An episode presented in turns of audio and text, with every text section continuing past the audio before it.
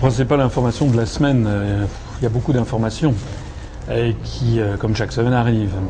J'aurais tendance à retenir une information dont finalement personne n'a vraiment beaucoup parlé, alors qu'à mon avis, elle est quand même très très importante. Je veux dire que l'on a eu connaissance publique de l'ensemble des plans sociaux qui sont actuellement prévus à travers la France par un certain nombre d'entreprises euh, qui euh, ne peuvent plus euh, joindre les deux bouts ou bien qui sont contraints par leur actionnariat à dégager davantage de rentabilité et qui donc ont prévu de fermer un certain nombre de sites industriels ou bien de sites de distribution. Voilà. Alors ça me permet d'ailleurs à ce propos, je voulais vous en parler, d'entrer un petit peu dans le vif du sujet. Vous me permettrez de lire mes notes parce que j'avoue que je préfère dire des choses précises euh, plutôt que des choses approximatives. Donc il faut que toutes euh, les personnes qui m'écoutent en ce moment écoutent bien ce qui va se passer au cours des semaines et des mois qui viennent sur des plans sociaux. En matière textile, il y a une société qui se trouve euh, dans le Pas-de-Calais, à Saint-Laurent-Blangy, qui s'appelle Merrill Fiber, Fiber et qui a prévu de licencier 343 personnes. En matière automobile, PSA, le groupe Peugeot euh, Citroën, euh, a prévu au cours de cette année de supprimer 1900 emplois. Il faut y ajouter euh, sur son site, le site à Aulnay-sous-Bois, 3100 emplois sont menacés. sur le site qui se trouve à Valenciennes, 2800 emplois sont menacés. Sur son site à Rennes, il y a sans doute quelques centaines d'emplois, je n'ai pas le détail. Les prestataires en matière de construction automobile, il y a 2900 emplois qui sont menacés. Sur les équipementiers, Honeywell, qui est un équipementier automobile, euh, se propose de supprimer 325 emplois. MBF, 430 emplois. Prevent Glass, 220 emplois.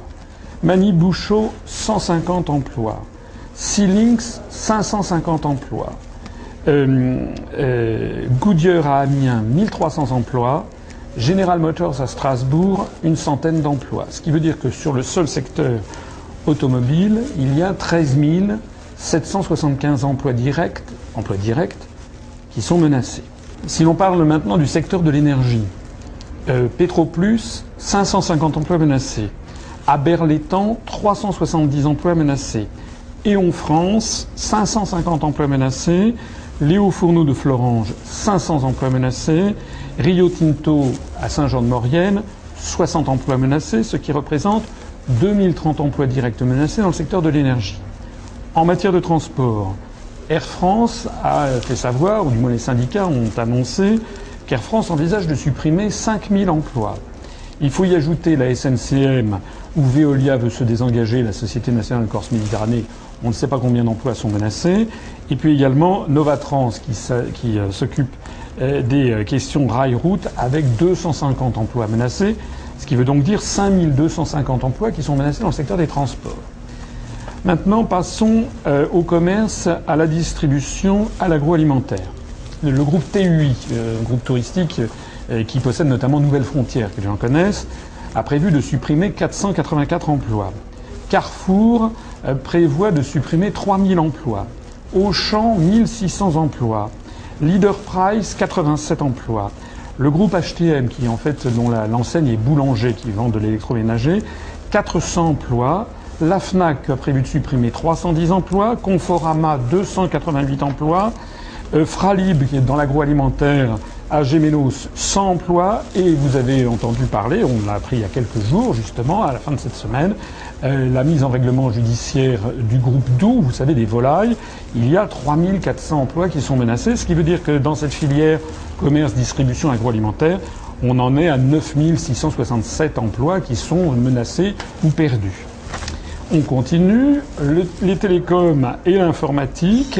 SFR et Bouygues Télécom ont prévu des plans sociaux on ne sait pas combien de personnes sont menacées.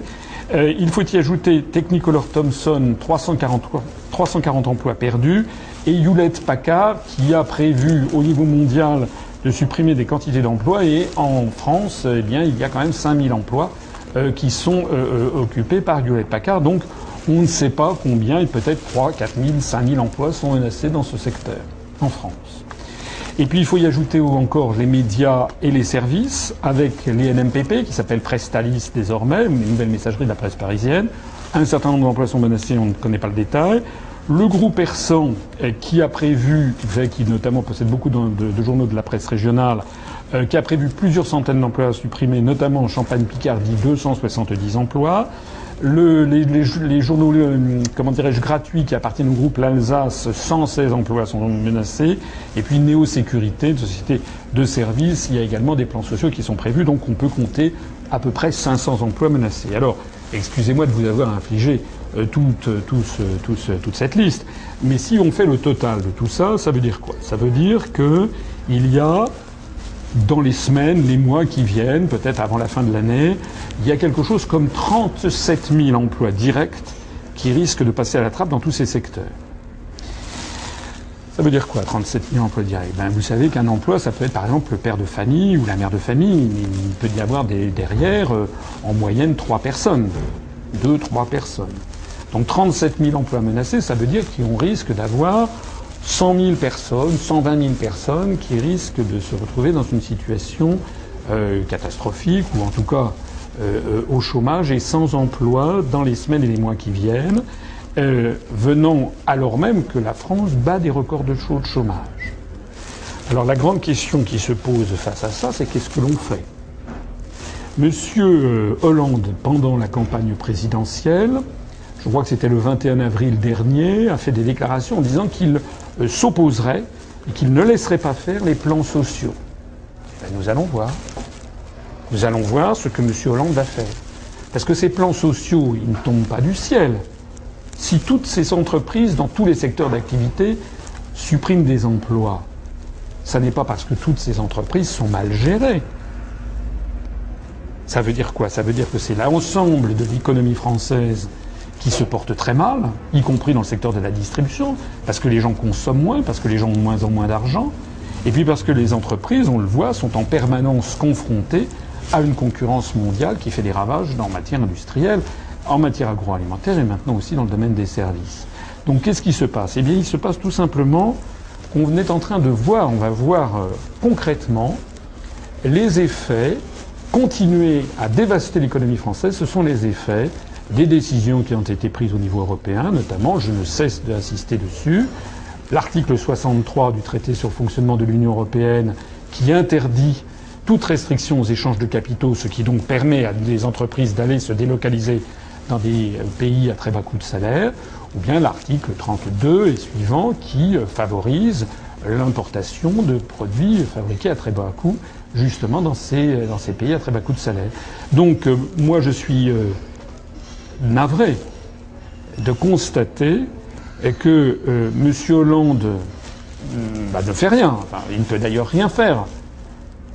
Ce que je constate en tout cas, c'est que nous sommes dans une situation, je pèse mes mots, de non-assistance à peuple en danger d'appauvrissement généralisé. Voilà la situation. Et pourquoi ça? Parce que nos élites, nos responsables, de l'UMP, du Modem, du Parti socialiste et ceux qui les soutiennent. Je n'oublie pas, il ne faut pas que, faut pas que nos, les gens qui, qui m'écoutent oublient que M. Mélenchon s'est désisté à 20h37 le soir du premier tour pour M. Hollande.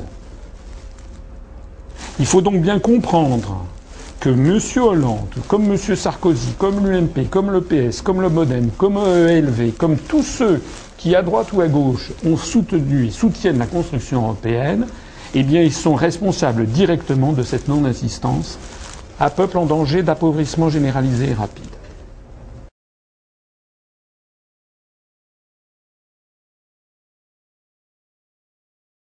La crise mondiale, euh, bien sûr, joue un rôle.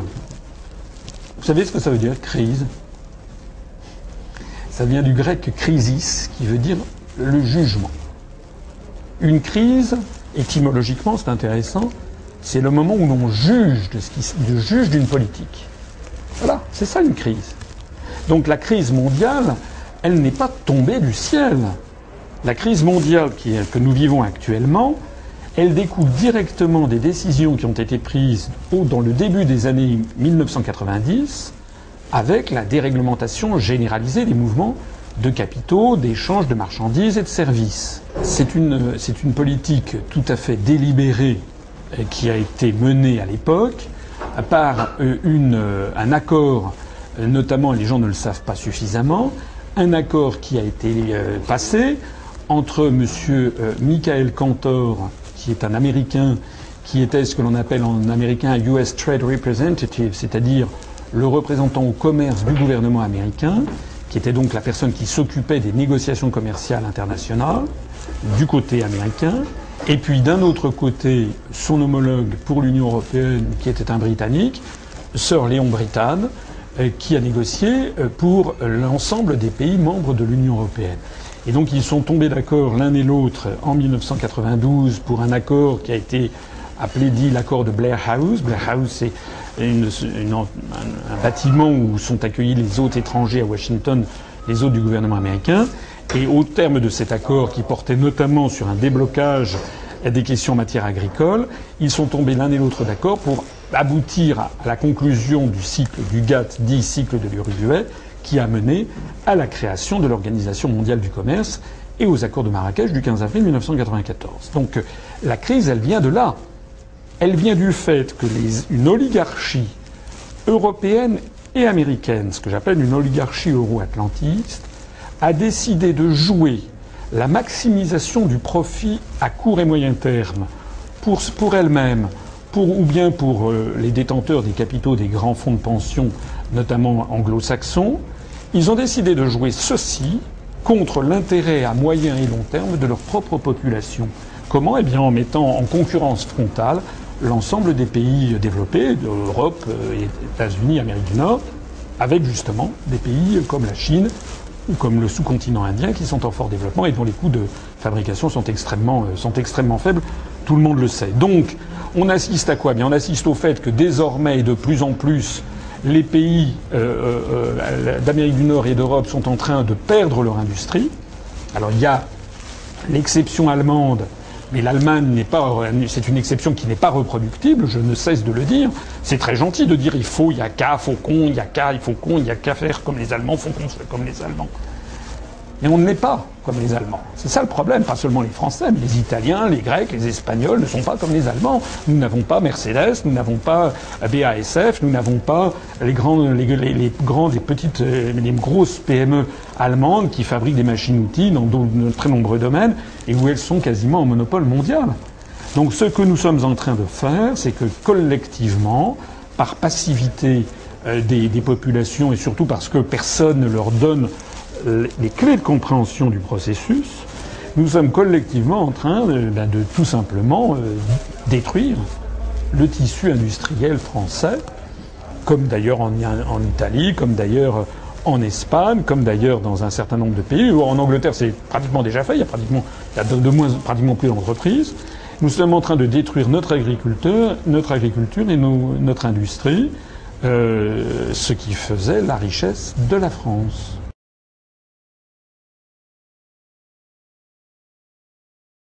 Il mais tout ça, est un, est un, il y a des relations de rétroaction.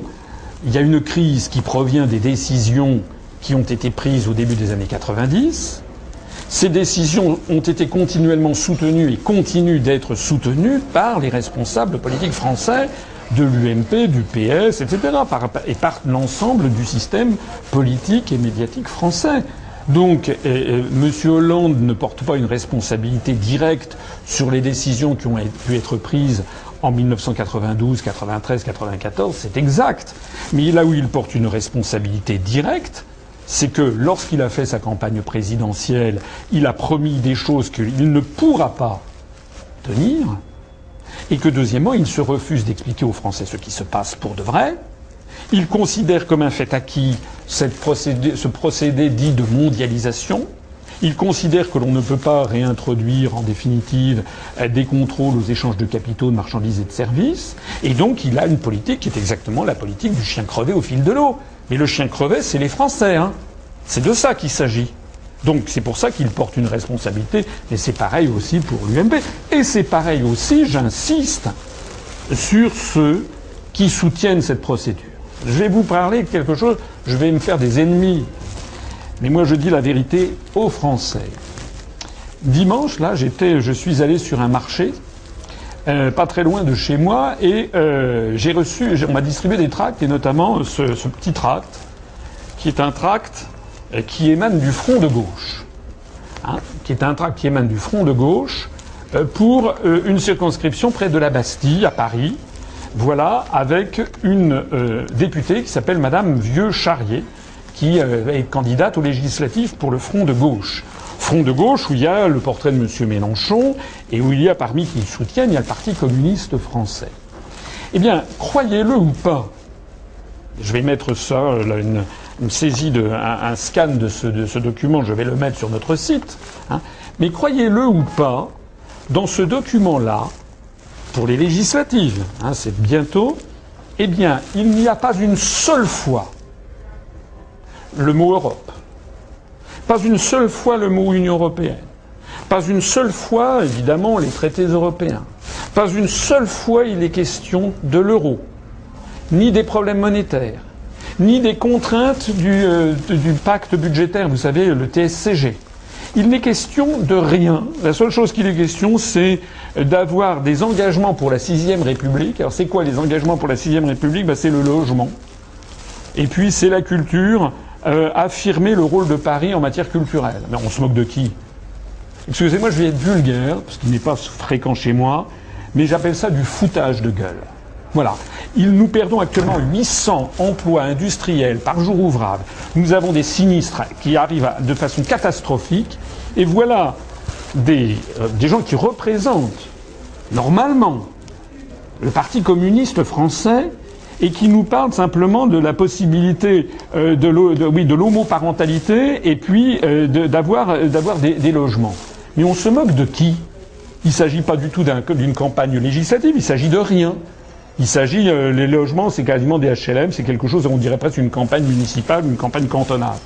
Donc les législatives, on aura l'occasion d'y revenir sans doute dans cet entretien, on n'existe plus, il n'y a pratiquement plus de campagne législative.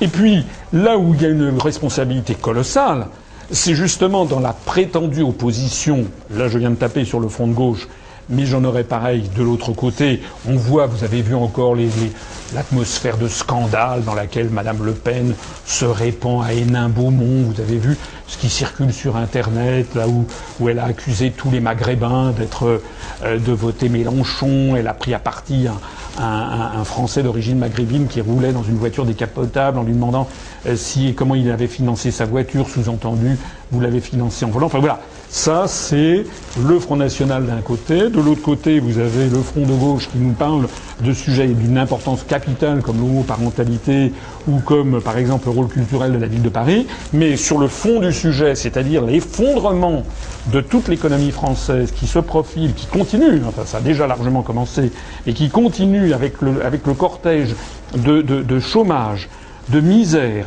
de pauvreté, de drame humain que ça représente derrière, il n'y a plus personne et tout le monde considère qu'on ne peut pas faire autrement que de continuer la politique qui est menée depuis maintenant 25 ou 30 ans. Bon, le TSCG, donc euh, c'est euh, que tout le monde appelle le, pacte budgétaire. C'est quoi? C'est encore une volonté d'essayer de sauver l'euro par tous les moyens. Donc, pour essayer de sauver l'euro, euh, vous savez que ceux qui, les pays qui risquent de voir retomber sur eux tout le poids euh, de l'endettement colossal et, surtout des sinistres financiers qui se profilent en Grèce, mais pas seulement en Grèce, en Italie, en Espagne, au Portugal, en Irlande, à Chypre, en Slovaquie, en Slovénie, enfin tous ces dominos qui risquent de tomber les uns après les autres, bien ceux qui le prennent le plus peur, ce sont les Allemands.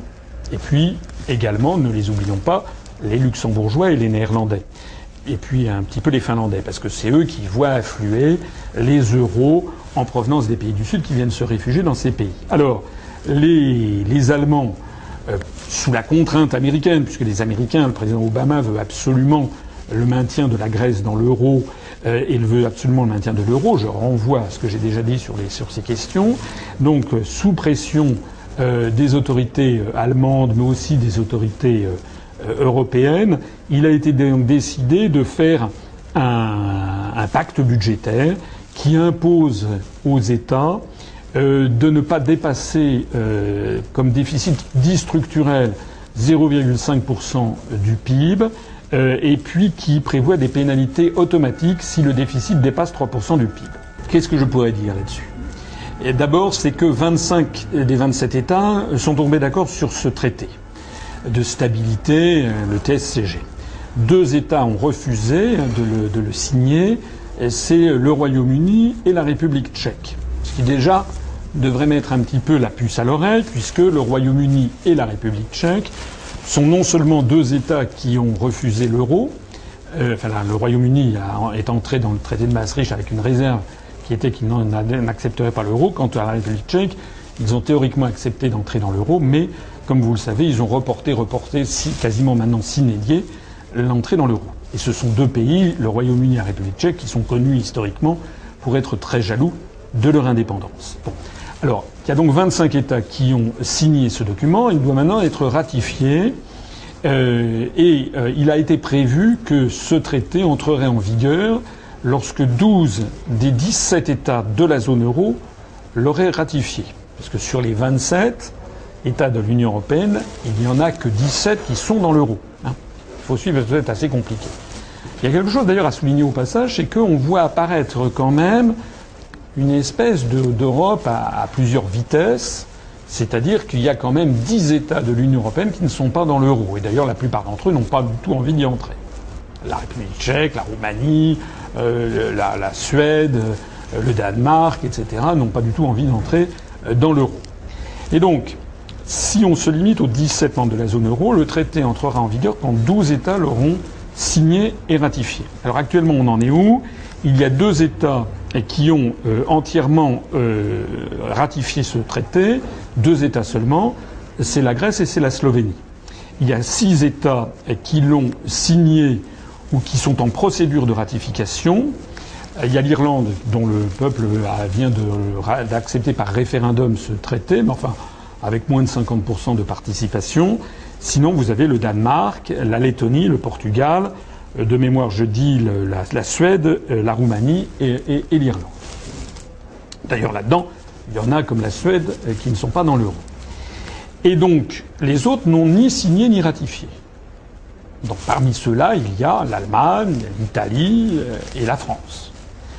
Alors, la question qui se pose, c'est de savoir est-ce que M. Hollande et sa majorité, s'il a une majorité dans quelques semaines, est-ce qu'il va procéder euh, à la, signature et à la ratification?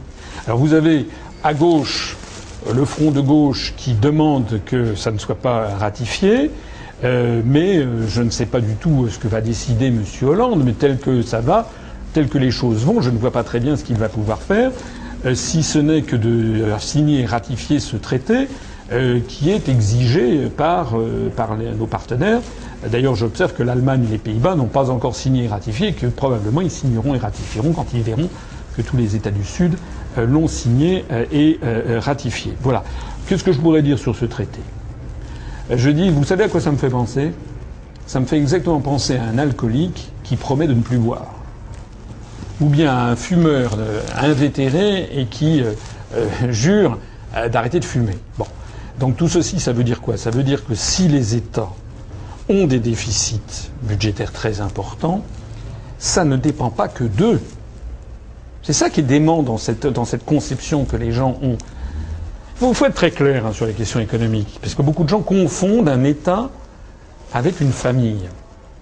Quand vous avez dans une famille le père et la mère, par exemple, qui sont des salariés, ben, ils touchent chacun à la fin du mois, par exemple, je sais pas, le père gagne 2000 euros, et sa femme gagne, mettons, 1600 euros. Ça, c'est leur salaire mensuel. Bon.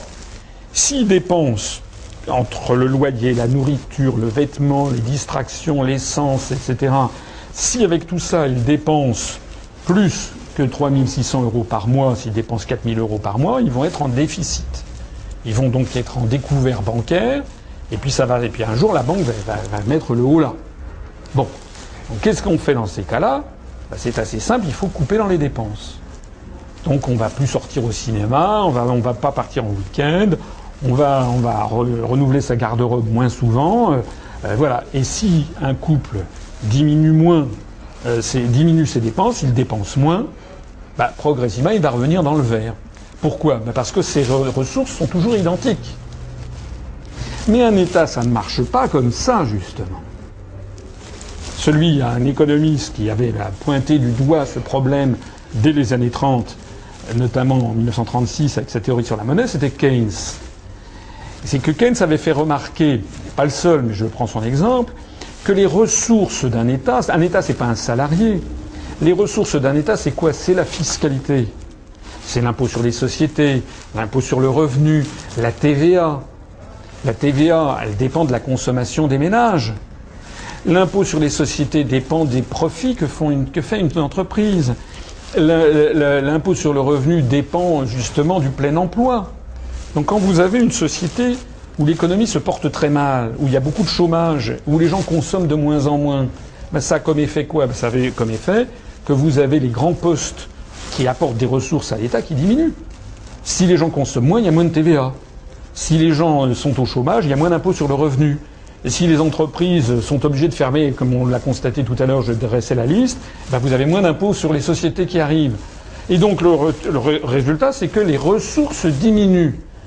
Donc c'est pour ça qu'un État n'a rien à voir avec un ménage de salariés. Les ressources d'un État dépendent de la conjoncture économique.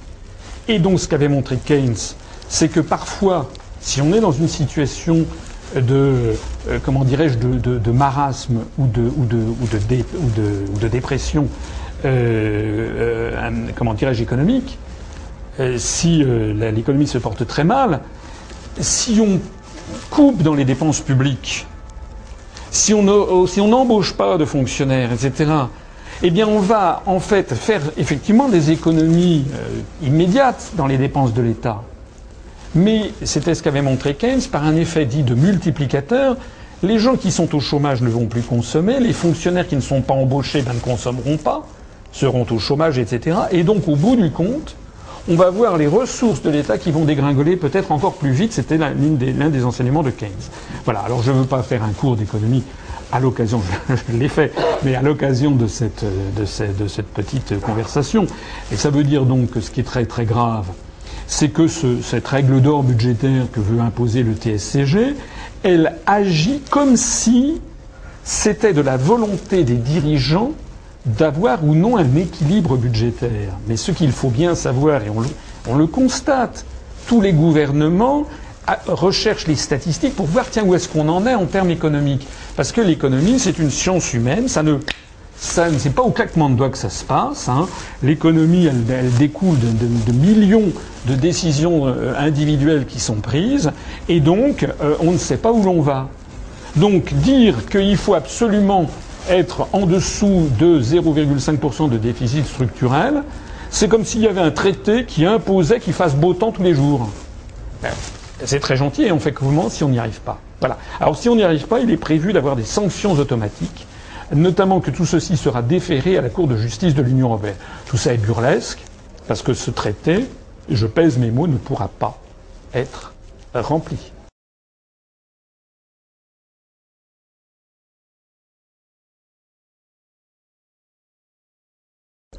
Oui, on peut anticiper. Vous avez peut-être à l'esprit euh, le Welt am Sonntag, qui est un journal allemand qui a euh, lancé un ballon d'essai, euh, une information comme quoi il y a un plan qui est actuellement préparé par les autorités allemandes pour essayer toujours la même histoire, essayer de maintenir l'euro. Alors qu'est-ce que prévoit ce plan?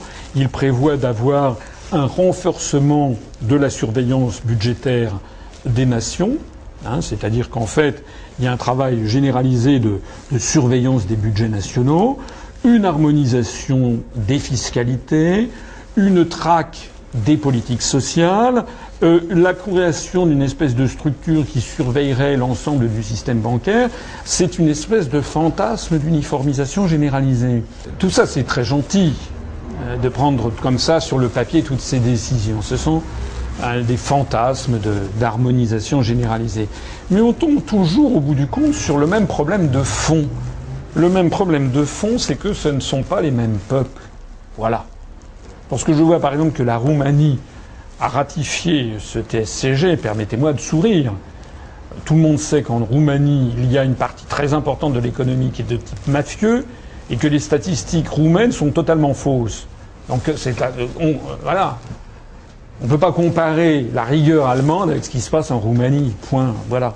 Donc on a affaire à des concepts de base et que tout ceci ne marche pas. Alors bien sûr, que M. Barroso, que M. Monti, que Mme Tartemol ou M. Tartemuche se répandent à travers toute l'Europe en disant Yaka, Faucon, etc. Je sais bien qu'il y a des gens qui disent Ah, mais c'est la théorie ordo ab chaos, c'est-à-dire à partir du chaos, on va imposer un nouvel ordre, etc. J'ai écrit un article là-dessus sur Agoravox. Moi, personnellement, je n'y crois pas à ces théories, parce qu'il suffit de regarder l'histoire. C'est quoi l'histoire récente? L'histoire récente, c'est que les européistes n'ont pas arrêté, en fait, de violer les peuples. Déjà, ça commence en 1957. Je signale quand même, il faut quand même un peu revenir aux fondamentaux, je signale que jamais on a demandé aux Français s'ils étaient d'accord avec la construction européenne. Jamais. En 1957, un jour, ils ont découvert que les députés qu'ils avaient élus, euh, qui n'avaient pas du tout été élus pour ça d'ailleurs, ils ont découvert un jour que les députés euh, avaient signé, enfin avaient ratifié le traité de Rome. On n'avait jamais demandé aux Français s'ils étaient d'accord. Et puis, etc., etc. Il y a eu trois référendums, comme je l'explique dans l'une de mes conférences concernant la construction européenne. L'un en 1972, où l'on a demandé aux Français est-ce que vous êtes d'accord pour faire entrer le Royaume-Uni, euh, euh, le Danemark, l'Irlande et la Norvège dans, la CE. Une, petite majorité de Français, enfin une majorité de Français ont voté oui, mais avec un très fort taux d'abstention, puisque les socialistes à l'époque avait appelé à l'abstention. Mais on n'a pas dit aux Français à cette occasion est-ce que vous êtes d'accord pour qu'on reste dans la CE La question c'était ou bien vous êtes d'accord pour faire entrer le Royaume-Uni, ou bien on reste dans la CE telle qu'elle est. On leur a pas dit est-ce que vous voulez en sortir? Ensuite, le deuxième référendum, ça a été en 1992 le traité de Maastricht. C'est pareil.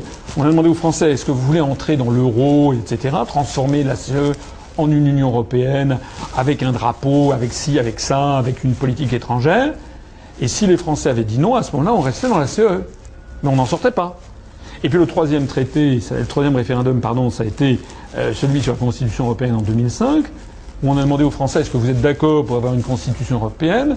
Et bien ils n'ont pas été d'accord, ils ont eu non, ils ont dit non. Résultat, on est resté, puis ils l'ont quand même eu. Voilà. Et puis, ça n'est que ça. Le traité de Lisbonne, ça a été, euh, on a violé le, vote souverain des Français et d'ailleurs des Néerlandais. Voilà. Et puis le FESF, le MES, ce TSCG, tout ça, ce sont, euh, c'est systématiquement la politique qui consiste à dire on fonce, on fonce, on fonce, on fonce. C'est la politique de la fuite en avant. Alors moi, ce que je fais observer à tout ça, alors bien sûr que certains vont peut-être un jour créer les eurobonds ou les, c'est une, une, ineptie les eurobondements.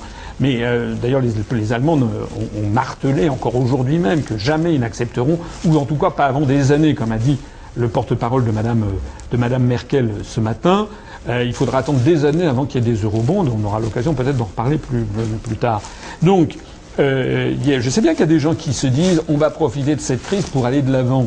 Mais c'est ce qu'ils font depuis 1957. Le problème, c'est que les peuples se vengent ou plus exactement le réel se venge. Voilà. C'est parce que vous avez beau forcer, forcer, forcer le destin, mais le destin à un moment se venge. Voilà. il se passe exactement ce qui s'est passé avec la construction du socialisme. Hein, pendant sept décennies, on a forcé, forcé, forcé, forcé les Russes à aller de l'avant, de l'avant. Comme ça ne marchait pas euh, après la NEP, eh bien Staline a lancé la, la, découlakisation, c'est-à-dire tous les paysans riches ont été euh, expropriés, on les a envoyés, euh, on en, camp. Après ça, ça a été la collectivisation des terres, la collectivisation de l'industrie, et ci, et ci, et ça. Et puis à chaque fois, on allait plus loin, et, et la planification, et puis, et puis, et puis, et puis, et puis quoi? Et puis tout ça jusqu'à l'effondrement généralisé. Voilà. Et ben là, c'est pareil. C'est-à-dire que nul ne sait actuellement comment faire pour sortir de la NAS. Hein. et donc, ce à quoi pensent les, responsables européistes, c'est la fuite en avant. Et bien, qui continue dans la fuite en avant hein. De toute façon, euh, qu'est-ce que vous voulez que nous on fasse d'autre que d'essayer d'attirer l'attention de nos compatriotes sur le désastre qui arrive? Tout ce qui se passe est exactement conforme à ce qu'avaient dit les gens qui étaient contre, le, traité de Maastricht en 1992 est exactement conforme également à ce que personnellement je ne cesse de dire depuis que j'ai créé l'Union populaire républicaine, et voici maintenant cinq ans, et que je disais avant, mais en, petit comité et dans la, haute administration où je travaillais depuis une dizaine d'années. Tout ce qui se passe est conforme à ces analyses. Rien n'est conforme aux analyses des européistes. Donc s'ils veulent faire, s'ils veulent créer une au forceps, une BCE qui prêtera ici et ça, mais qu'ils le fassent donc. Plus ils agissent et plus ils nous entraînent dans un désastre aux proportions euh, grandioses. Ah oui, mais les solutions, écoutez, tout le monde, euh, enfin, les gens qui me connaissent euh, les connaissent. Les solutions, c'est qu'il faut que nous sortions le plus vite possible de cette affaire. Pas seulement d'ailleurs pour des questions économiques. Il y a aussi pour des questions diplomatiques, militaires. Nous sommes actuellement dans un engrenage militaire extrêmement grave. Mais en matière économique, industrielle et monétaire, il faut en sortir au plus vite. C'est quand même pas moi qui le dis, je le dis et le répète. Le 31 mars, le 31 janvier dernier, Joseph Stiglitz, prix Nobel d'économie américain, a dit les pays qui s'en sortiront le mieux sont ceux qui sortiront le plus tôt de l'euro. Ce sont les premiers qui sortiront de l'euro qui s'en sortiront le mieux, c'est ce qu'il a dit. Mais bien sûr, euh, alors, sur ces questions de chiffrage, je voudrais être très précis en disant que ces chiffres ne valent rien. J'ai présenté une, présenté une, euh, comment dirais-je, une conférence euh, sur la, qui s'appelle Faut-il avoir peur de sortir de l'euro? Voici un an et demi, deux ans, on avait fait peur aux Français en disant sortir de l'euro, c'est le scénario impensable, c'est l'apocalypse. Et il y avait donc, on avait sorti à l'époque le Figaro, notamment, avait sorti le rapport d'un quidam, un analyste de la banque ING, une banque néerlandaise, qui s'appelait Monsieur Mark Cliff. Personne n'en avait entendu avant, personne n'en a entendu parler après. Et ce Monsieur Cliff, comme ça, tel une espèce de, de, de pitié des temps modernes, vous savez, comme si euh, nous annonçait que si la France sortait de l'euro, eh bien, nous aurions 13% de chômeurs. Euh, officiellement, on en a moins, mais officieusement, à mon avis, on doit être au-dessus, euh, avec l'euro. Euh, et nous annonçait que l'essence, le, super, arriverait à 1,75 outre que c'était bizarre d'annoncer quel serait le prix de l'essence en euros, puisque par définition on était sorti de l'euro, enfin je passe le détail, il se trouve qu'on a été justement aux alentours de 1,75 il y a quelques jours, hein, et personne n'a poussé des cris d'orfraie. Voilà. Donc nous avons affaire à une véritable politique d'intimidation de la population. Alors moi je veux bien avoir un débat sur les coûts de la sortie de l'euro, mais je veux aussi avoir un débat sur les coûts de la non-sortie de l'euro. C'est ce que j'ai expliqué dans ma conférence à Maurepas il y a quelques jours, où j'ai montré ce qui se passe si nous restons dans l'euro. Si nous restons dans l'euro et si la Grèce sort de l'euro et fait défaut, le coût pour la France sera, pour rentrer dans les détails, sur les prêts qu'on a pu consentir à la Grèce, on peut faire à peu près un trait sur 44 milliards d'euros et sur le système dit Target 2, c'est-à-dire sur les, transferts euh, des, euros en provenance de Grèce, il y a à peu près 98 à 100 milliards d'euros qui ont fui la Grèce pour aller se réfugier dans les pays du Nord. Si la Grèce fait défaut et si l'on considère que ces 98 à 100 milliards d'euros euh, sont perdus, la France devra euh, faire un trait sur la cote-part de sa part dans l'eurosystème de, de, de cette créance que la BCE passera par pertes et profits, c'est-à-dire 20,3% de 100 milliards, c'est-à-dire 20 milliards supplémentaires d'euros. Ça veut dire qu'au total, on est sur, une, sur un système qui fait que si la Grèce sort de l'euro, on en a pour collectivement les Français, les contribuables français risquent d'en avoir pour 64 milliards d'euros. 64 milliards d'euros, je ne sais pas si vous vous rendez compte de ce que ça représente. Au moment où l'on supprime des postes d'infirmières ou des postes de, d'enseignants euh, ou des postes de policiers, des postes de gendarmes, des postes de la fonction publique un peu partout, on nous explique que la France n'a plus un rond, qu'elle est en faillite, mais d'un seul coup, eh là, on s'aperçoit que, bah oui, finalement, bah oui, ça nous coûterait. Euh, je, je, monsieur, euh, Barouin, qui a été ministre des Finances, enfin, qui a été observateur des finances. Hein, moi, j'appelle pas ça un ministre. Il n'administre plus rien, il observe. Mais monsieur Barouin, quelques jours avant de partir, avait chiffré ça à 55 milliards d'euros si, la France, si la Grèce sortait de l'euro et que la France était encore dedans. Certains diront, bah voilà, si effectivement, il faut surtout pas que la Grèce sorte de l'euro, sinon ça va nous coûter très cher. Bah ça c'est très gentil de dire ça. Mais qu'est-ce qui permettra D'abord, ça coûte très cher de continuer à, mettre au point les mécanismes euh, qui euh, vont essayer de faire surnager la Grèce? Mais ce que la question à laquelle les européistes ne répondent jamais, c'est qu'est-ce qui qu'est-ce qui vous permet de croire que ce qui s'est passé avec la Grèce ne va pas se reproduire? Avec l'Italie, l'Espagne, la France. Parce que le fond, c'est à ça que sert le TSCG, justement. C'est que c'est la volonté d'essayer d'empêcher les pays dits du Sud de retomber dans des errements. Mais ça, c'est une, vue de l'esprit. Le problème, il n'est pas là. Le problème, c'est que nous avons affaire à des populations, des économies, des peuples, des mentalités, des langues différentes ils ont une autre façon de concevoir le monde, de concevoir l'économie, etc. Ça n'est pas rien ne pourra au monde, rien au monde ne pourra faire en sorte que la compétitivité de la Grèce, de l'Allemagne, de la France, de l'Italie, de l'Irlande, de l'Espagne et des Pays-Bas évolue continuellement de façon identique. C'est tout le problème. L'un des problèmes essentiels depuis, depuis maintenant 1992 et surtout depuis euh, l'arrivée de l'euro au début des années 2000, c'est que la, compétitivité de l'économie allemande s'est améliorée beaucoup plus vite que la compétitivité des pays du Sud. Voilà.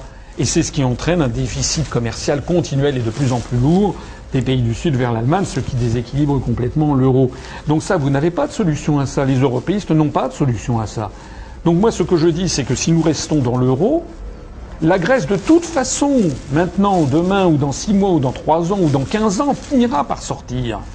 C'est obligatoire. D'ailleurs, j'observe que M. Moscovici, et ça c'est un scoop, M. Moscovici, qui est le nouveau ministre des Finances, pour la première fois a évoqué l'hypothèse que la Grèce puisse sortir de l'euro en disant que certes le gouvernement français ne le souhaitait pas, que la France souhaitait que, souhaitait que, souhaitait que, mais pour la première fois, on a un membre du gouvernement, et non des moindres, puisque c'est le ministre des Finances en personne, qui a annoncé que la Grèce pourrait sortir de l'euro.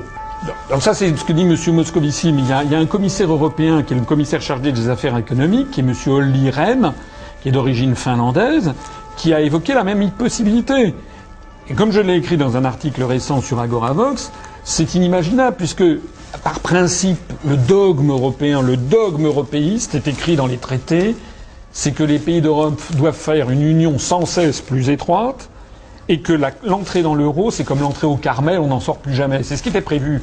C'était pas marqué dans les traités que l'entrée dans l'euro, c'était comme entrer au Carmel, mais ce qui était prévu, c'était que les taux de change étaient fixés irrévocablement et qu'il n'y a aucune clause de sortie de l'euro dans les traités. Ça veut donc bien dire que les européistes sont eux-mêmes mis au pied du mur. Ils maintenant, ils ne peuvent plus cacher la vérité, ils ne peuvent plus cacher le fait que peut-être la Grèce ne pourra pas faire autrement que de sortir de l'euro. Je me permets de terminer. Ce sont des sujets qui sont un peu techniques, mais qui sont d'une importance cruciale et dont personne ne parle aux Français de façon sérieuse. Je voudrais terminer euh, sur le, le coût pour la France de rester dans l'euro. Si nous restons dans l'euro et que la Grèce en sort, je vous ai dit, ça nous fait un coût de l'ordre de 60 à 64 milliards d'euros pour les contribuables. Mais qu'est-ce qui va se passer ensuite? Eh bien, il va se passer ensuite qu'il y aura un pays de moins dans l'eurosystème, qui représente 2,3%. Ça veut dire que les parts des pays dans l'eurosystème vont augmenter à due proportion. La France, qui a 20,3%, va passer à 20,8% de l'eurosystème. Bien, ça veut dire que le risque que nous encourons augmente. Bon, si ensuite c'est l'Espagne qui tombe en rideau, alors l'Espagne c'est beaucoup plus que la Grèce en termes de pour le, pour le, le, le simple aspect Target 2, c'est-à-dire les euros qui ont fui l'Espagne pour aller se réfugier dans les pays comme l'Allemagne, les Pays-Bas, euh, ou bien le, euh, même la France ou le Luxembourg, euh, on y a quelque chose comme 308 milliards d'euros qui ont fui l'Espagne au début du mois de mai, en, en, cumulé. Donc, si l'Espagne sortait de l'euro, ce serait 308 milliards d'euros que la BCE devrait passer par pertes et profits, dont la France prendrait à sa charge 20,8%.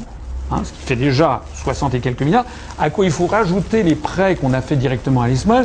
Donc le sinistre pour l'Espagne pourrait cette fois-ci être de l'ordre peut-être trois fois supérieur au sinistre avec la Grèce, c'est-à-dire de l'ordre de 200 milliards d'euros. Et puis après ça, tout ça, c'est 200 milliards d'euros, c'est colossal. Hein. C'est en gros, c'est le, budget de l'éducation nationale. Bon. Alors en plus de ça, si on continue à aller de l'avant,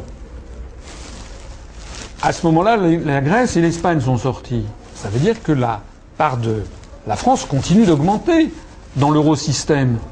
Comprenez? Donc plus, plus il y aura de pays qui vont tomber en faillite. Et plus ceux qui resteront vont devoir payer les sinistres de tous les autres. C'est ça qui explique pourquoi M. Stiglitz, prix Nobel d'économie américain, le 31 janvier a dit ceux qui sortiront les premiers seront ceux qui s'en sortiront le mieux. Parce que si nous, on reste coincés, c'est le Titanic. Bah, le Titanic, vous avez plutôt intérêt à prendre une chaloupe pour en partir dans les premiers plutôt que d'attendre que tout le monde soit parti pour découvrir qu'il n'y a plus de chaloupe. Bon, excusez-moi de le dire, mais c'est comme ça que les choses se passent. C'est la raison pour laquelle les Allemands sont dans une situation comateuse. Parce qu'eux, ils se rendent compte que tout risque de leur retomber dessus, puisque c'est le pays qui est jugé le plus sûr. Et c'est la raison pour laquelle ils sont à ce point, ils exigent à ce point des autres pays du Sud qu'ils adoptent une politique qui est la politique allemande. En fait, je l'ai déjà dit dix fois, je le répète pour la onzième fois, les Allemands voudraient sortir de l'euro, mais il y a le père Tabdur qui est derrière, c'est-à-dire M. Obama, qui empêche les Allemands de sortir de l'euro, puisque l'euro a été conçu, je le répète, par les États-Unis d'Amérique pour assurer leur domination sur le continent européen. D'ailleurs, vous avez vu que M. Obama a délégué sa sous-secrétaire au Trésor, sa sous-secrétaire au Trésor qui vient en ce moment, qui était reçue d'ailleurs par M. Moscovici euh, hier ou ce matin, je ne sais plus, euh, pour dire ce qu'il faut faire. On est un pays sous tutelle, et ça, ce n'est pas mes lecteurs et les gens qui m'écoutent qui vont en être surpris s'ils partagent les analyses que je leur propose. Bah, les eurobonds, c'est quoi les eurobonds? Vous savez, ce qui est effrayant en France, c'est que les Français ont un travers national que je souligne souvent, c'est que nous sommes un pays où les gens ils aiment les mots ronflants. Nous sommes un pays de tradition euh, latine qui aime les beaux parleurs, les mots ronflants, sans savoir ce qu'il y a derrière. Hein. On ne sait pas ce qu'il y a derrière. Je l'ai déjà dit, je crois, M. Jospin, M. Delors, à, la fin des années 90, au tournant des années 2000, quand on leur posait la question de savoir ce qu'était la construction européenne, avaient trouvé la formule miracle. Eh bien, il s'agissait de créer une fédération d'États-nations. Ils avaient donc, à parce qu'ils avaient trouvé cette formule miracle, tout le monde considérait que le problème était réglé. Mais bon, rien n'était réglé du tout. C'est pas parce que vous trouvez un mot pour dire quelque chose que ça règle un problème. Voilà. Alors les eurobonds, c'est la même chose, c'est le dernier truc à la mode. Ça, rappelle exactement ce qui s'est passé. Ça rappelle exactement ce qui s'est passé lorsque le chocolat est arrivé à la cour de Versailles. Madame de Maintenon raconte ça, donc euh, tout le monde, est-ce qu'on en avait goûté? C'était le chocolat. Le chocolat, il y avait, ça fait partie de ces, espèces de foucades comme ça des, Français. Alors maintenant, tout le monde n'a plus à la bouche que les eurobonds. Mais personne ne sait ce que c'est que les eurobonds. Hein. My name is Bond, Eurobond. Hein. bon, Personne en France ne sait ce que c'est. Tout le monde croit qu'il suffit d'avoir dit ça. Alors la gauche gargarise, oh, eurobonds, mais les gens ne savent pas de quoi ils retournent. C'est quoi les eurobonds Ce sont des obligations qui, au lieu d'être émises par un État souverain, théoriquement souverain, comme l'Allemagne, la République d'Allemagne fédérale, la France, la République française, seraient émises par l'Union européenne et l'ensemble des États de l'Union européenne, du moins de la zone euro, seraient solidaires de ces obligations. C'est ça que ça veut dire, eurobond. Alors déjà, les Allemands font valoir un premier point, c'est en quoi ça va régler le problème que de s'endetter de cette façon-là, alors qu'on peut déjà s'endetter d'une autre façon. en quoi ça va être à ce point un truc miraculeux? Le problème actuellement, c'est plutôt le problème de la dette qui suffit. Paraît-il, on nous explique qu'il ne faut pas augmenter la dette, et là on nous trouve. Euh, c'est ce que les, Chinois, ils ont une, jolie formule pour dire ça. Vous savez, je l'ai déjà utilisé. C'est un proverbe, enfin, c'est un dicton chinois. Ils appellent ça faire de l'irrigation en période de crue. Bon. On est déjà euh, l'Allemagne, la France. La France n'a aucun problème, par exemple, pour actuellement euh, financer sa dette publique. Donc, le fait de pouvoir s'endetter par un autre canal n'a aucun intérêt en réalité. Donc ça, c'est le premier point. Le deuxième point qui est très très très très important, c'est que si on fait des obligations européennes, le taux d'intérêt qui sera réclamé par les marchés financiers pour souscrire à ces obligations sera très probablement une moyenne entre les taux d'intérêt qui sont actuellement demandés entre les différents pays. Or, vous savez, ou en tout cas je le, rappelle, que vous avez des pays qui actuellement, comme la Grèce, ou l'Espagne n'arrivent pas à se financer sur les marchés internationaux à moins de 6%, ce qui est très très important compte tenu du, taux d'inflation. C'est quasiment insupportable à terme. En revanche, l'Allemagne arrive à se financer à des taux très très bas. Sur 10 ans, elle arrive à se financer à peu près 1, et quelques pourcents, 1,3%. Et sur des échéances à, court terme, à un ou deux ans, ils ont réussi même ce tour de France de faire des coupons zéro c'est-à-dire qu'ils arrivent à se financer avec un taux d'intérêt zéro, ce qui est formidable. C'est-à-dire, c'est même un taux d'intérêt négatif si on tient compte de l'inflation. Tellement les investisseurs internationaux souhaitent avoir des créances sur l'Allemagne plutôt que sur la Grèce. Parce que les investisseurs internationaux savent que si d'aventure l'euro explosait, ben, s'ils avaient des créances sur, sur la Bundesbank, ce seraient des créances qui seraient assurées. La France, actuellement, fait partie du camp des relativement bons élèves. Donc le taux d'intérêt qui nous est appliqué par les marchés financiers internationaux est supérieur à celui de l'Allemagne. À 10 ans, on doit être aux alentours de 2,4%, mais très inférieur à la Grèce ou à l'Espagne, qui sont à plus de 6 ou 6,5%.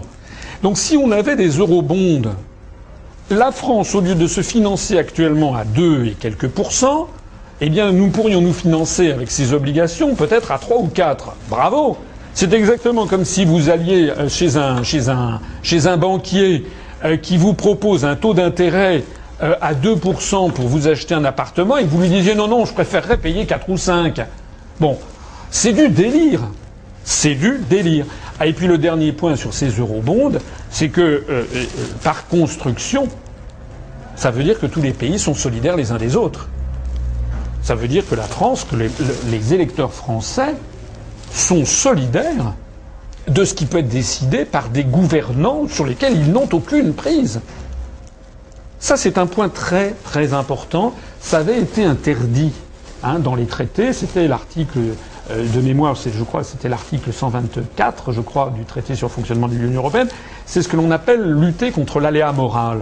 C'est-à-dire qu'il était interdit, c'était la clause dite de no bailout en, en, anglo-américain, en européen, mais en français on appelle ça la clause de non-renflouement. Cette clause interdisait à un État ou à des États d'Europe de renflouer un autre État de la zone euro. Alors le FESF et le MES ont piétiné, ont violé, encore une fois, c'est encore une fois un cas de viol des, traités. Mais on piétinait cette clause. Mais cette clause, elle avait un fondement démocratique très important. Parce que ce dont on parle là, si on prend la hauteur de vue nécessaire, on parle de la démocratie. Lorsqu'il s'agit de ce programme-là, euh, révélé par le journal euh, allemand Die Welt am Sonntag, ça veut dire le, monde du dimanche, euh, ce, programme qui consiste à mettre sous surveillance généralisée les budgets nationaux, ça veut dire quoi? Ben, ça veut dire que la démocratie n'a plus de sens. Pourquoi il y a eu la révolution en France? C'est parce que les Français voulaient voter les impôts et voter les dépenses. La quintessence de la démocratie, c'est un peuple qui vote son budget. Donc si maintenant les budgets ne sont plus décidés par les peuples qui les décident, eh euh, par les peuples qui, à quoi ça sert de voter? Ça ne sert plus à rien. Hein. Donc c'est la preuve que nous entrons dans une phase de tyrannie de plus en plus marquante. Je rappelle que le slogan de l'UPR, c'est l'union du peuple pour rétablir la démocratie. C'est pas un slogan en l'air. C'est très très concrètement, c'est que le processus dans lequel actuellement nous sommes lancés est en train de retirer à tous les peuples d'Europe et en particulier au peuple français, qui est celui qui me préoccupe le plus, c'est assez normal, eh bien, est en train de retirer à tous ces peuples et au peuple français tout simplement le béaba de la démocratie.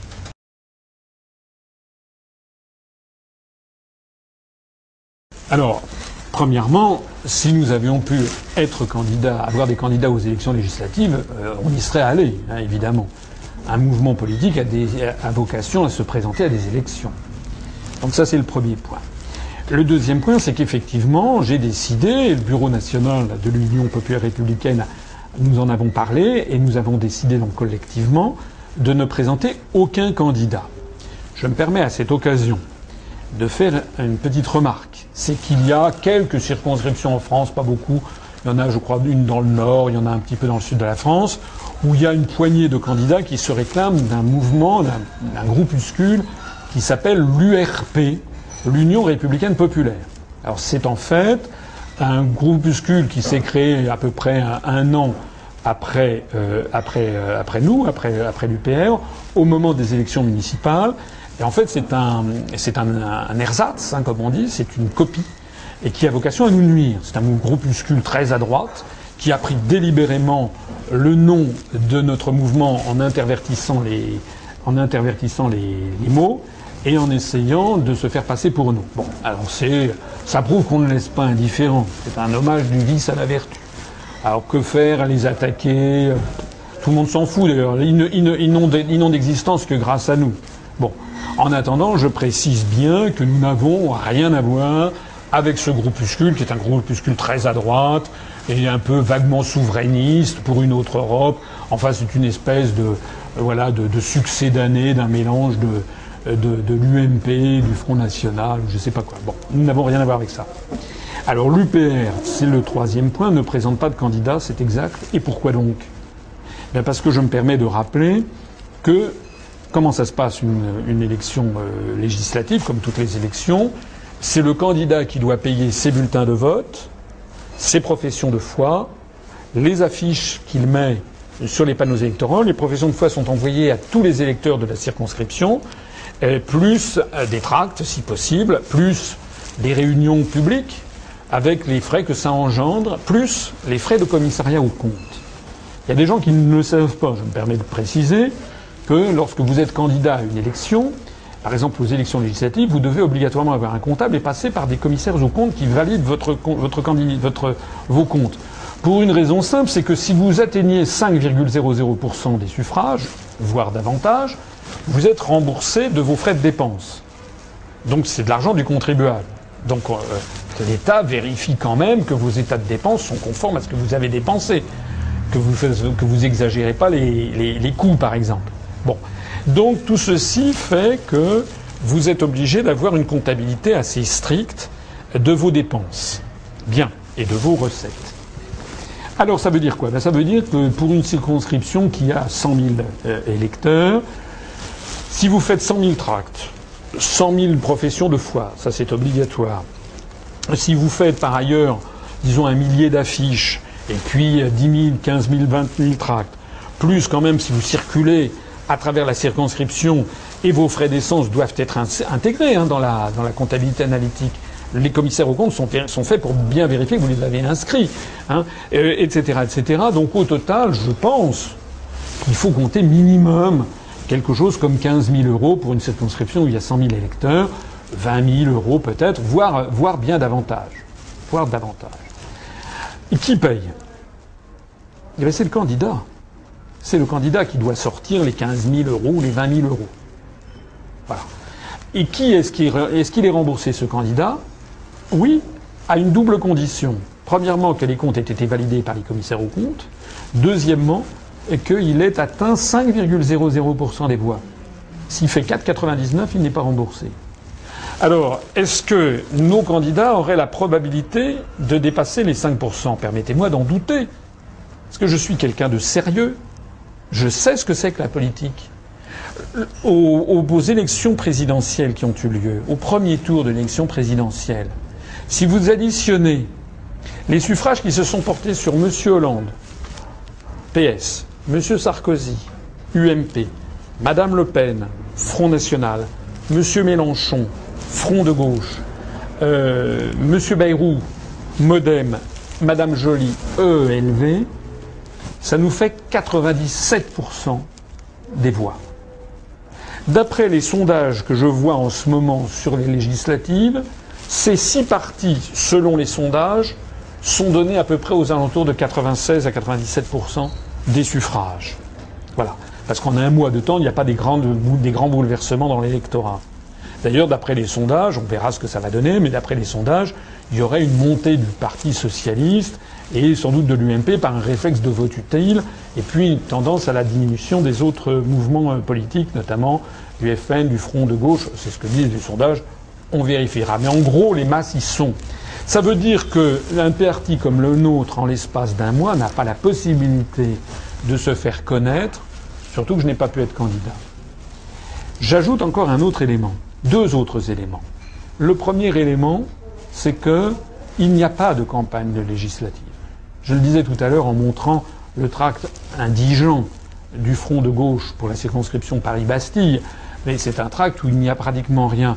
J'observe d'ailleurs qu'il n'y avait pas que le front de gauche, il y avait également, euh, comment dirais-je, euh, des tracts du, candidat du MoDem, du candidat de l'UMP, du candidat du Parti radical. J'ai même croisé d'ailleurs sur le marché Cindy Lee, vous savez, la candidate du Parti du, du plaisir. Elle n'avait pas des seins à l'air là cette fois-ci, mais enfin bon, euh, bon, il y avait donc un certain nombre de candidats qui, avec leurs équipes, qui distribuaient des tracts. J'ai observé, mais ça, vaut ce que ça vaut. Euh, ce que j'ai observé en tout cas, c'est que faisaient, aucun ne faisait recette. Hein. C'est que personne ne voulait prendre de tracts. Comme si les Français avait compris qu'il s'était fait rouler dans la farine par la présidentielle. Les Français, on commence à comprendre que, en fait, l'élection de Hollande, ils ont remplacé, euh, euh, comment dirais-je, Dupont-T par Dupont-D, vous savez, comme les Dupont et Dupont. Donc, en fait, ils commencent à comprendre qu'ils se sont fait avoir. Moi, je pense qu'il va y avoir un taux d'abstention supérieur. Je le souhaite d'ailleurs, puisque euh, j'appelle tous ceux qui nous font confiance, je leur suggère, ils feront ce qu'ils voudront, bien entendu, je l'ai déjà dit 50 fois, je ne suis pas euh, là pour, euh, comment dirais-je, je ne suis pas maître des cœurs et des âmes, et c'est beaucoup mieux comme ça. Mais si moi j'ai un conseil à leur donner, je leur dis, n'allez pas voter, contribuez, ne contribuez pas à assurer la, euh, comment dirais-je, toutes ces élections sont, sont, sont, en fait une farce, puisque on a le choix qu'entre les partisans de l'Union européenne et les partisans d'une autre Union européenne qui ne peut être que l'Union européenne. En gros, on n'a pas le choix, quoi. Donc, il ne faut pas aller voter pour ça. Et donc, je me permets de revenir sur ce que je disais. Nous n'avons pas les moyens de nous faire connaître en l'espace d'un mois, euh, puisqu'il n'y a pas de campagne électorale. Puis le dernier point que j'ajouterais, c'est que il paraît qu'en France métropolitaine, il y a une moyenne de 10 candidats par circonscription. Mais à Paris, euh, la circonscription euh, du côté, enfin, je, connais plusieurs circonscriptions où il y a une vingtaine de candidats. Alors si vous partez du principe que les six premiers vont cannibaliser à eux six à peu près 96 ou 97 des voix, ça veut dire qu'il y a 3% des suffrages qui vont se répartir. Si vous avez 10 candidats qui vont être répartis entre 4 candidats restants, ça veut dire que chacun en fera moins de 1 en moyenne. Et si vous avez 14 candidats qui se répartissent 3%, ben vous voyez ce que ça va donner. Ça va donner des scores du style 0,2, 0,3% des suffrages. Donc tout ceci n'est pas raisonnable. C'est la raison pour laquelle, si nous y allions, nous aurions très probablement des scores mauvais. Donc je ne souhaite pas entraîner les gens qui me font confiance vers ce genre de choses, puisque comme nous n'avons pas de moyens financiers, comme nous ne sommes, pas soutenus par une structure par ailleurs, hein, le POI, lui, il a, passé un accord avec le Front de gauche, par exemple. Nous ne sommes pas soutenus par une structure extérieure. Nous n'aurions pas les moyens de payer, euh, de rembourser les gens qui se seraient présentés sous nos couleurs avec et qui ne feraient pas les 5% voilà. Moi, je ne veux pas entraîner des gens qui nous font confiance vers des drames personnels du style quelqu'un qui aurait dépensé 10 000, 15 000 euros et puis qui se rendrait compte qu'il fait 1% des voix et qui donc ne serait pas remboursé. Ça ne serait pas euh, honnête. Je me permets au passage de faire une toute petite remarque, c'est qu'il y a des gens qui m'ont dit mais regardez, il y a le parti pirate qui propose de faire des, euh, des, des, des, euh, des, campagnes à zéro euro. Ben, je suis allé voir je suis allé voir le site qu'on me montrait. Euh, bah, écoutez, j'ai rien compris parce que moi, ce que je vois quand je vais sur ce site, c'est un tableau des dépenses. Donc déjà, il, prévoit un budget de 7400 euros. Alors moi, j'ai pas compris comment les 7400 euros devenaient 0 euros. Ça, j'ai pas compris. J'ai vu aussi que dedans, il y avait, euh, il n'était pas question euh, de, de, commissariat au compte. Il n'était pas question du moindre coût de facturation des, des, des, de circuler et j'insiste sur je, je le sais d'autant plus que moi j'ai déjà fait une campagne, hein, et quand j'étais candidat au municipal à Paris en 2001, et eh bien donc je sais que les, les comptables, les commissaires aux comptes doivent vérifier que tout est bien intégré. Bon, je ferme, c'est un petit, détail. Alors, je terminerai mon propos en disant que certains vont dire Ah bah oui, mais alors à quoi sert l'UPR s'il ne va pas aux élections? Bah D'abord, on a essayé d'aller à la présidentielle, on n'y est pas parvenu. Bon. Deuxièmement, les législatives, en mon âme et conscience et en l'âme et conscience des membres du Bureau national, nous avons estimé que ça n'était pas le moment, que, nous n'arriverions pas à percer à cette occasion, parce que tout était fait, aucun média n'aurait relayé notre message. D'ailleurs, encore une fois, hein, il suffit de regarder, aucun média en gros, ne parle réellement des élections législatives. Alors, cela étant, nous n'allons pas euh, ne rien faire. L'UPR se développe, continue de se développer, s'enracine. En France, vous savez, c'est comme une, une, jeune plante, une jeune pousse ou un jeune arbre. Il a besoin de développer ses racines avant de se développer. Donc nous, nous enracinons dans l'humus euh, français, dans la terre, euh, dans la terre, voilà, euh, nous avons, nous développons nos postes de délégués départementaux. Tous les jours, nous avons de nouveaux adhérents qui, adhèrent à l'UPR, de nouveaux sympathisants. Donc, progressivement, nous allons nous renforcer. Et l'objectif que nous nous sommes fixés, c'est d'être présents euh, aux élections européennes de 2014. Nous avons deux ans pour nous y préparer. C'est à la fois beaucoup et pas beaucoup. Beaucoup parce que ça permet quand même de préparer une campagne solide, pas beaucoup parce que euh, si nous voulons être présents dans toutes les régions, ça nécessitera des, fonds, des, des, moyens financiers quand même très importants, ne serait-ce que pour euh, euh, faire y imprimer 46 millions de, professions de, foi. Nous sommes encore très très loin d'avoir les moyens financiers de pouvoir le faire. Mais d'ici à deux ans, j'espère que de plus en plus nous allons avoir les moyens humains et financiers qui nous permettront d'être présents dans le plus grand nombre possible de régions en 2014 pour, euh, pour les élections européennes. Donc, et là, nous allons faire en sorte d'apporter le véritable débat, puisque sur les élections européennes, les électeurs ne pourront pas s'étonner qu'un parti leur parle de l'Europe.